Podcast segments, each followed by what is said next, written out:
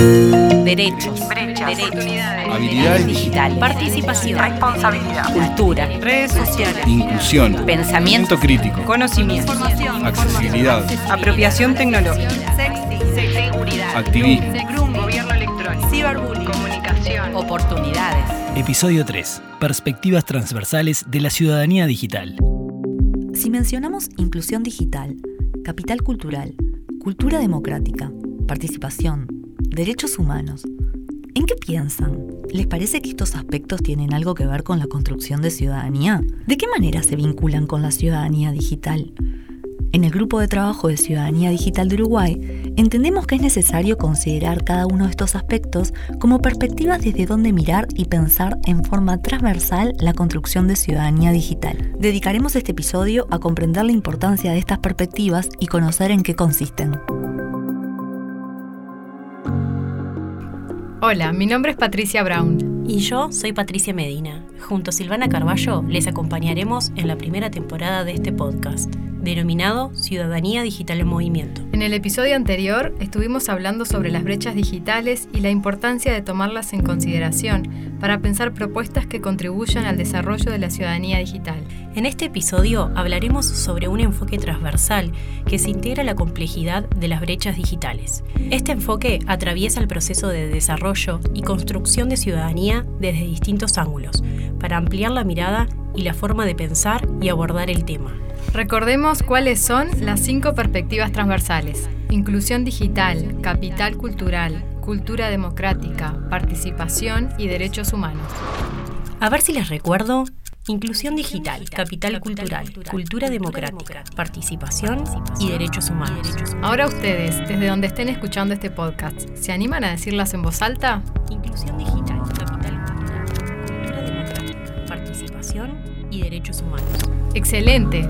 Al igual que en episodios anteriores, para ayudarnos a comprender las perspectivas transversales de la ciudadanía digital, consultamos a referentes en la temática de Uruguay y la región. En esta oportunidad, se trata de personas que participaron en la elaboración de la Estrategia de Ciudadanía Digital. Nuestra primera invitada es Valeria Colombo. Valeria es licenciada en Sociología por la Universidad de Buenos Aires, con estudios de maestría en desigualdades sociales, acciones colectivas y políticas sociales en UDELAR. Integra el equipo de Ciudadanía Digital de AGESIC, dedicándose a la coordinación, diseño y ejecución de acciones para el desarrollo de capacidades para la construcción de ciudadanía en entornos digitales. Escuchemos qué nos dice Valeria en relación a la importancia de las perspectivas transversales en el abordaje de ciudadanía digital que se está desarrollando en Uruguay. Desde el Grupo de Trabajo de Ciudadanía Digital nos preguntamos de qué hablamos cuando hablamos de ciudadanía digital y en base a esa pregunta investigamos, analizamos marcos de referencia y elaboramos una conceptualización propia. Pero estos conceptos no dejan de ser genéricos, abstractos, hablan de comportamientos de personas en sentido general, pero tenemos que reconocer que no todas las personas nos encontramos en igualdad de condiciones para ejercer ciudadanía.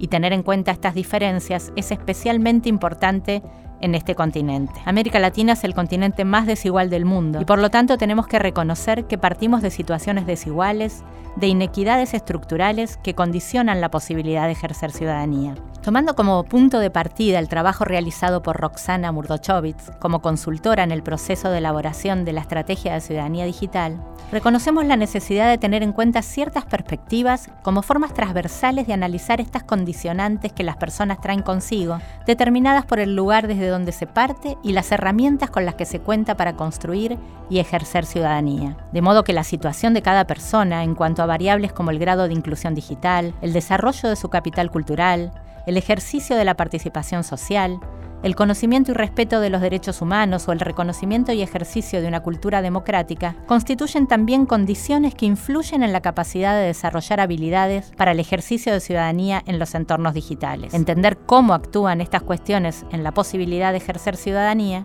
es fundamental para pensar la ciudadanía digital en América Latina. Valeria nos lleva a los orígenes del grupo de trabajo de ciudadanía digital, cuando se comenzó a investigar marcos de referencia para elaborar una conceptualización propia sobre el tema. Menciona que en el proceso de trabajo comprendieron que no todas las personas se encuentran en igualdad de condiciones para ejercer ciudadanía y que esto debe ser tomado en cuenta, principalmente entendiendo las desigualdades de América Latina. Es en este punto donde entran en juego las perspectivas transversales. En palabras de Valeria, reconocemos la necesidad de tener en cuenta ciertas perspectivas como formas transversales de analizar estas condicionantes que las personas traen consigo, determinadas por el lugar desde donde se parte y las herramientas con las que cuenta para construir y ejercer ciudadanía. Lucía Pimás es profesora de Ciencias Antropológicas por la Universidad de Buenos Aires y tiene una diplomatura en Tecnología, Subjetividad y Política por el Consejo Latinoamericano de Ciencias Sociales Actualmente se desempeña como referente en ciudadanía digital en el Departamento de Ciudadanía y Bienestar Digital de Ceibal. Para Lucía, las perspectivas transversales son una forma de mirar y analizar la construcción de ciudadanía, donde se pone en consideración un abordaje integral y contextualizado que toma en cuenta aquellos aspectos económicos, sociales, culturales y políticos que condicionan las posibilidades de las personas de acceder y apropiarse de las tecnologías digitales. Escuchemos sus palabras.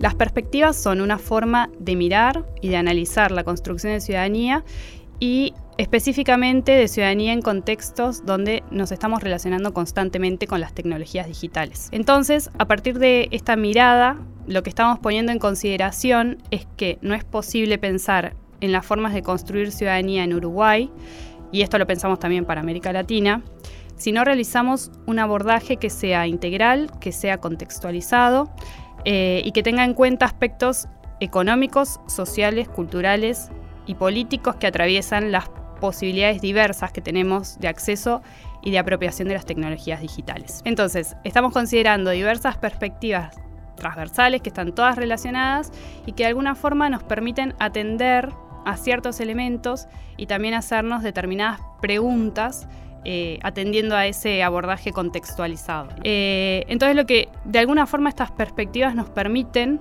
es ampliar el panorama, ¿no? hacer un giro que nos resulta necesario en la mirada y en la, en la forma de abordar la ciudadanía digital. La ciudadanía digital no es algo único, no es una cima a la que podamos acceder o a la que debamos acceder, sino que un abordaje transversal eh, de alguna manera es evidente que la ciudadanía digital es una construcción y que todos los elementos sociohistóricos son necesarios para entenderla, para entender cómo se construyen ciudadanías digitales, que son diversas, pero que tienen mucho en común, eh, que viven, que vivimos inmersos en flujos de información y comunicación, pero que si nosotros podemos considerar el contexto, eso también nos permite entender que las condiciones no son las mismas para todas las personas y que hay determinados factores que nos habilitan a estar en otras condiciones y por eso también la necesidad de plantear eh, estos abordajes transversales, estas perspectivas, de evidenciarlas y de poder trabajar sobre ellas. Roxana Morduchowicz es doctora en comunicación por la Universidad de París y consultora de la UNESCO en temas de educación y tecnologías, especialista en cultura juvenil y en la relación de las infancias y adolescencias con las pantallas e Internet. Asesora a ministerios de educación de América Latina, Europa Oriental, África y Asia sobre la utilización de las tecnologías en el ámbito educativo. Para Roxana, necesitamos fortalecer las democracias de América Latina y no puede haber ciudadanía digital sin un Estado que considere las dimensiones que se presentan en las perspectivas transversales. Escuchémosla fundamental. Primero que tenemos democracias muy jóvenes en gran parte de este continente eh, y necesitamos fortalecerlas. Sin un Estado democrático, plural, participativo, respetuoso de los derechos humanos e inclusivo, en América Latina no puede haber una ciudadanía digital. Hasta aquí hemos visto de dónde surgen las perspectivas y cómo toman sentido dentro de una estrategia nacional de ciudadanía digital. Pasemos ahora a ver cada una de las cinco perspectivas. Comenzaremos por inclusión digital. Manuel Podetti es licenciado en Comunicación por la Universidad de la República y magíster en Estrategia y Creatividad Digital. Actualmente es asesor de comunicación del Departamento de Apoyo Técnico Académico del Programa de Entornos Virtuales de Aprendizaje PROEVA del Núcleo de Recursos Educativos Abiertos y Accesibles de la Cátedra UNESCO en Educación Abierta de la Universidad de la República. Fue miembro fundador de Creative Commons Uruguay. Escuchemos qué nos dice Manuel sobre la perspectiva inclusión digital. Empezamos con inclusión digital, que bueno, que es un poco, está asociado obviamente al acceso este, y, a, digamos, a, permitir un, acceso a dispositivos, a, computadoras, a celulares y garantizar una conectividad de calidad, ¿no?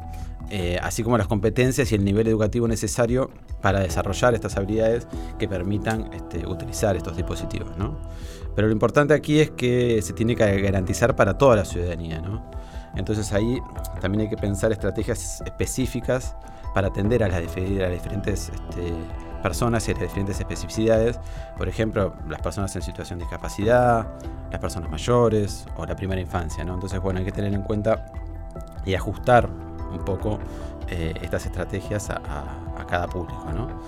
Si pensamos en un ejemplo, bueno, se igual entregando, este, o la Universidad de la República cuando entrega dispositivos, o por ejemplo esta cuando vos te conectás a través de, Antel, por ejemplo, y tenés este, y es gratuita si utilizás este, los sitios.edu.uy, por ejemplo, bueno, estas son algunas estrategias y herramientas para, para favorecer eso, ¿no? Para Manuel, la perspectiva de inclusión digital refiere no solo al acceso, sino a las competencias y habilidades necesarias para la utilización de los dispositivos digitales. Además, plantea que lo importante es que se garantice para toda la ciudadanía, por lo que es necesario el despliegue de estrategias específicas que atiendan a realidades diferentes. Pone como ejemplo a las personas con discapacidad, las personas mayores y la primera infancia. Valeria Colombo hace énfasis en las perspectivas, inclusión digital, capital cultural, cultura democrática como tres grandes desafíos. En relación a la inclusión digital, nos dice lo siguiente. En este sentido, pensamos que hay tres grandes desafíos que impactan especialmente. Primero, igualar el acceso. ¿El acceso a Internet se encuentra distribuido equitativamente? ¿En el entorno digital se brindan las condiciones de accesibilidad universal para todas las personas? ¿Cuánto condiciona contar con una conectividad de calidad a la hora de hacer un uso pleno de las tecnologías? ¿Cómo juega el nivel educativo y de alfabetización digital del cual se parte en el desarrollo de las capacidades para moverse en el entorno digital? Tenemos que reconocer que en América Latina, aunque se ven avances en los últimos años, todavía el acceso universal igualitario a Internet y a una conectividad de calidad no están asegurados. Y las desigualdades en el acceso generan fuertes inequidades en las prácticas. Una ciudadanía digital que no es inclusiva margina, excluye e invisibiliza. Escuchemos ahora qué tienen para decir las voces referentes sobre el capital cultural como perspectiva transversal. Después está capital cultural, que bueno, que está asociado a, las actitudes, a los conocimientos, ¿no? a las habilidades, digamos. Ya pasamos de, bueno, de tener un, acceso inicial, un manejo eh, inicial de, las tecnologías, y bueno, pero que ya estamos hablando de, bueno, de, la, representación, del acceso y de la producción de diversas formas culturales. ¿no? Creo que es importante eh, resaltar esta cuestión de la producción, ¿no? que no sea solo una cuestión de disfrute o de consumo cultural, ¿no? sino que, bueno, que también se, se realice cultura y se genere cultura, ¿no? Y ahí en la medida que los contenidos este, tengan licencias abiertas, por ejemplo, que lo permitan, también es muy interesante la remezcla, ¿no? El, remixar, el generar nuevo contenido en base a contenido ya hecho, ¿no? Esto de no reinventar la rueda y poder, sobre todo si hablamos de, fondos públicos, bueno, que, que, se generen contenidos para que se puedan reutilizar y generar nuevos contenidos, ¿no? Para Manuel, en la construcción de ciudadanía es importante ir más allá del disfrute y el consumo cultural y hacer énfasis en la producción y creación de cultura como aspecto central dentro del capital cultural. Valeria, por su parte, plantea que el desafío es cómo enriquecer el capital cultural para el ejercicio de la ciudadanía. El segundo desafío sería enriquecer el capital cultural. La información, el arte, los conocimientos y la cultura de mi región son accesibles y están a disposición de todas las personas? ¿Cuánto influye el fortalecimiento del capital cultural en la posibilidad de ejercer ciudadanía? La desigualdad de acceso en América Latina no es solo digital, también se ve, entre otras cosas, en la inequidad de acceso a bienes culturales en general. Cines, museos, teatros, centros culturales, recitales de música, bibliotecas, exposiciones. Hoy sabemos que cuanto más sólido es el capital cultural de las personas, en mejores condiciones están para encontrar significaciones plurales en los discursos, textos e informaciones que circulan en Internet y que tanto influyen en su percepción y comprensión del mundo. Por eso uno de los mayores desafíos en América Latina es fortalecer el acceso al capital cultural de las personas, como condición fundamental para que puedan hacer un uso reflexivo y creativo de la tecnología. Siguiendo con cultura democrática, Manuel plantea lo siguiente. Pero bueno, hay infinidad de, generación cultural y generación de contenidos y tenemos que empezar a, bueno, a pues, empatiza aquí en Cultura Democrática a, bueno, a, respetar la diversidad cultural, los, los, diferentes puntos de vista, valorando y cuidando estos espacios comunes y velando por la inclusión y la equidad. ¿no? Esto creo que es algo crucial últimamente, ¿no? donde las redes sociales o, los foros, por ejemplo, los medios digitales, eh, se polarizan, se radicalizan y a veces se hace difícil, digamos, opinar sin ser agredido. ¿no? Entonces me parece que es, es muy importante esta, esta cuestión de, de cuidar ¿no? y tratar de entender esto que, bueno, que no es un mundo aparte, ¿no? que, lo digital es lo mismo. O sea, cuando nosotros empezamos a usar una computadora o un celular y lo dejamos, somos los mismos, ¿no? más allá que, está bien este, en algunos sentidos este, el anonimato es necesario o, que lo digital nos, nos puede brindar una protección diferente, pero es lo mismo, ¿no? O sea, si nosotros agredimos a alguien en persona, es lo mismo que agredirlo en el mundo digital, ¿no? Entonces creo que tenemos que tener mucho en cuenta y velar por, por esta cultura democrática, ¿no? Escuchábamos cómo Manuel pone el énfasis en la importancia de la cultura democrática para la convivencia y el respeto de la diversidad cultural. Para Valeria, uno de los desafíos para la construcción de ciudadanía en América Latina es fortalecer el compromiso democrático, relacionando este compromiso con las perspectivas de participación y derechos humanos. Y por último, fortalecer el compromiso democrático. ¿Se promueve la participación activa de las personas en las decisiones estratégicas que afectan la vida cotidiana de su comunidad? ¿Las personas tienen acceso a los canales a través de los que se difunden y se toman esas decisiones? A su vez, el conocimiento y respeto de los derechos humanos o el reconocimiento y ejercicio de una cultura democrática no constituyen también condiciones que influyen en la capacidad de desarrollar habilidades para el ejercicio de ciudadanía en los entornos digitales. Es difícil pensar en una cultura democrática sólida sin una sociedad que ejerza una ciudadanía digital plena. Entender el funcionamiento de las tecnologías, las lógicas y principios que rigen el entorno digital, el impacto que tienen en nuestra vida cotidiana, coloca a las personas en mejores condiciones para entender la realidad, tomar decisiones y participar socialmente. En América Latina el fortalecimiento de la democracia es una dimensión que merece especial atención. Lo que sucede en el entorno digital puede contribuir a ampliar o reducir el espacio público.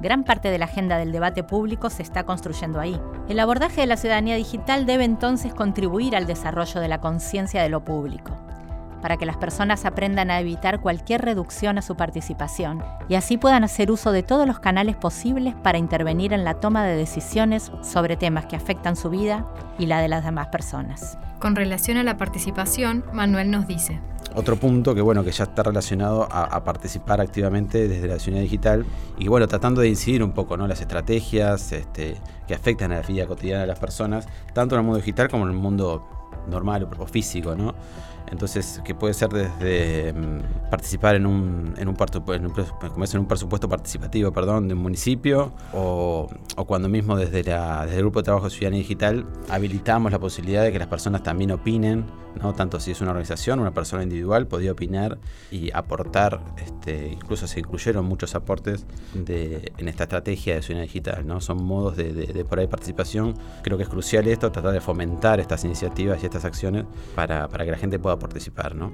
Manuel plantea la importancia de habilitar espacios de participación sobre aspectos que afectan a la vida cotidiana de las personas. Para Roxana Morduchowicz, tenemos que aprender a utilizar las tecnologías digitales como herramientas para la participación orientada al bien público. Escuchemos qué nos dice al respecto. Sí, la participación es una de las dimensiones fundamentales de la ciudadanía digital. Tenemos que saber utilizar las tecnologías eh, de manera como herramienta para la participación, sea para saber comportarnos empáticamente eh, y no agresivamente, para entender la respuesta del otro y respetarlo en el mundo digital, o utilizar un lenguaje en el mundo digital que es bien diferente que el cara a cara, que, que en el mundo cotidiano.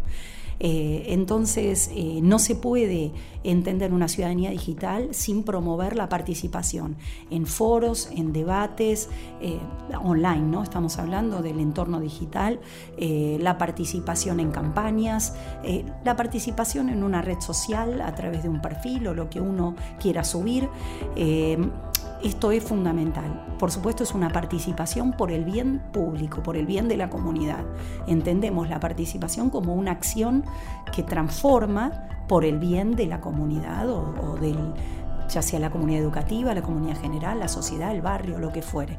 Eh, entonces, tenemos que aprender también como parte de la ciudadanía digital, utilizar la mm, eh, Internet y las tecnologías, eh, el mundo digital, el entorno digital, para la participación por el bien de la comunidad. Avancemos ahora en la perspectiva derechos humanos. Escuchemos qué dicen las voces invitadas. Selmira May es formada en ciencias por la UDELAR. Cuenta con una maestría sobre el liderazgo en la innovación y la mejora en la educación de la Universidad de Michigan, Estados Unidos. Trabaja en la Organización de las Naciones Unidas para la Educación, la Ciencia y la Cultura. Actualmente se encuentra a cargo del programa de educación en UNESCO Montevideo, centrando su trabajo en la innovación en la educación. Eh, los de la perspectiva de derechos humanos, hoy el, poder estar conectado, eh, sobre todo para, la UNESCO, el poder acceder al contexto digital o al entorno digital es un derecho humano, porque, porque tiene esta característica de ser un espacio de ejercicio de la ciudadanía. Si no tenemos acceso, somos ciudadanos con derechos limitados. Entonces quizás esa es la que nos parece eh, la más importante, ¿no? el, ámbito en el cual nosotros tenemos pleno derecho, igual que cualquier otro ciudadano, a, eh, ejercer ciudadanía. Selmira plantea que desde la visión de UNESCO, el entorno digital es un espacio de ejercicio de la ciudadanía y por lo tanto el poder acceder al mismo debe considerarse como un derecho humano. Escuchemos qué dice Manuel al respecto. Y después, bueno, el, último que es derechos humanos, que casi que los podría resumir a todos, ¿no? Pero bueno, es un poco esto de de los mismos derechos humanos que, tenemos que respetar a nivel local, regional, internacional, bueno, que se trasladen y que se, se ejerzan en el mundo digital, ¿no? Ahí tenemos una problemática que, bueno, que hay leyes para países, pero no hay leyes para todo, ¿no? para la globalidad y mucho menos para, para los entornos digitales. Hay algunas acciones, hay algunas leyes, pero cuesta y es un trabajo muy difícil, sobre todo pensando en que, bueno, por ejemplo, eh, las plataformas, ¿no? las, redes sociales, eh, en sus términos y condiciones, se amparan en leyes locales. ¿no? Entonces, si uno, si bien ejercen y, actúan en todos los países, uno si tiene un problema aquí en Uruguay con, una, con Facebook, con Twitter, tiene que ir a, Estados Unidos a, resolver su problema, ¿no? Entonces, bueno, son mecanismos que, que, no están buenos y que se está trabajando también en ello para que, bueno, si una empresa tiene, tiene acciones aquí, uno pueda este, si tiene una plataforma, puede usarla, digamos, en, un país, pueda también reclamar sus derechos legalmente en su país, ¿no? Pero bueno, es, una parte muy importante este, que falta y hay mucho trabajo por hacer en ese sentido, Para Manuel, los mismos derechos humanos que se deben respetar a nivel local, regional e internacional se tienen que trasladar al mundo digital. Para finalizar el recorrido de las cinco perspectivas, dejamos la visión de Lucía Pimás, Lucía aborda cada una de las perspectivas desde una serie de preguntas que permiten atender el abordaje integral y contextualizado que se pretende con este enfoque. Escuchemos sus preguntas. Por ejemplo, si pensamos en inclusión digital, podríamos preguntarnos qué condiciones son la base para construir conocimiento y habilidades con tecnologías en este tiempo. Eh, pensando en el capital cultural, como como un acumulado de símbolos y representaciones, pero intentando problematizar esta cuestión de que ciertos grupos sean quienes tengan, entre comillas, el acceso, ¿no? Porque no es una cuestión solo de acceder, sino también de crear, de hacer cultura. Entonces, eh, ¿qué nos podemos preguntar relacionado al capital cultural? ¿Qué formas culturales estamos promoviendo, tanto con como sin tecnologías? Eh, cómo nos relacionamos con otras personas en contextos con fuerte presencia de lo digital, pensando en la cultura democrática. Eh, ¿Están dadas las condiciones para participar igualitariamente? Sí, no. Bueno, eso nos puede permitir pensar la perspectiva de participación. Eh, sobre qué deberíamos trabajar para que esta participación sea más equitativa, por ejemplo, también. ¿Cómo podemos pensar en esta reconfiguración de la ciudadanía atendiendo a los derechos humanos? En el episodio de hoy abordamos cinco aspectos que se presentan en la Estrategia de Ciudadanía Digital de Uruguay como perspectivas o ejes transversales desde donde pensar y promover el desarrollo de ciudadanía digital. Hablamos de inclusión digital, capital cultural, cultura democrática, participación y derechos humanos. Las voces invitadas fueron partícipes de la elaboración de la estrategia y plantean que cuando se comenzó a trabajar en el tema, se investigaron marcos de referencia internacionales para elaborar un abordaje propio sobre la temática. Tomando en cuenta esas experiencias y la realidad desigual de América Latina, plantean que es necesario introducir algunos aspectos en forma de perspectivas transversales que orienten y den un marco contextual amplio al trabajo en ciudadanía digital. Como vimos en el episodio anterior, las personas se encuentran en momentos y condiciones diferentes para construir ciudadanía en el entorno digital, lo que genera diferencias a la hora de aprovechar sus potencialidades. Para construir ciudadanía digital con y para todas las personas, es necesario considerar las variables que inciden en esas diferencias, adecuando estrategias de trabajo a contextos específicos. Es en este punto donde cobran sentido las perspectivas transversales, en el marco de una estrategia de ciudadanía digital. Esperamos que hayan disfrutado de este episodio, así como lo hicimos nosotras. Hasta la próxima. Agradecemos a Roxana Morduchowicz, Selmira May, Valeria Colombo, Manuel Podetti y Lucía Pimas por su participación. Esto es Ciudadanía Digital en Movimiento, un podcast del Grupo de Trabajo de Ciudadanía Digital de Uruguay.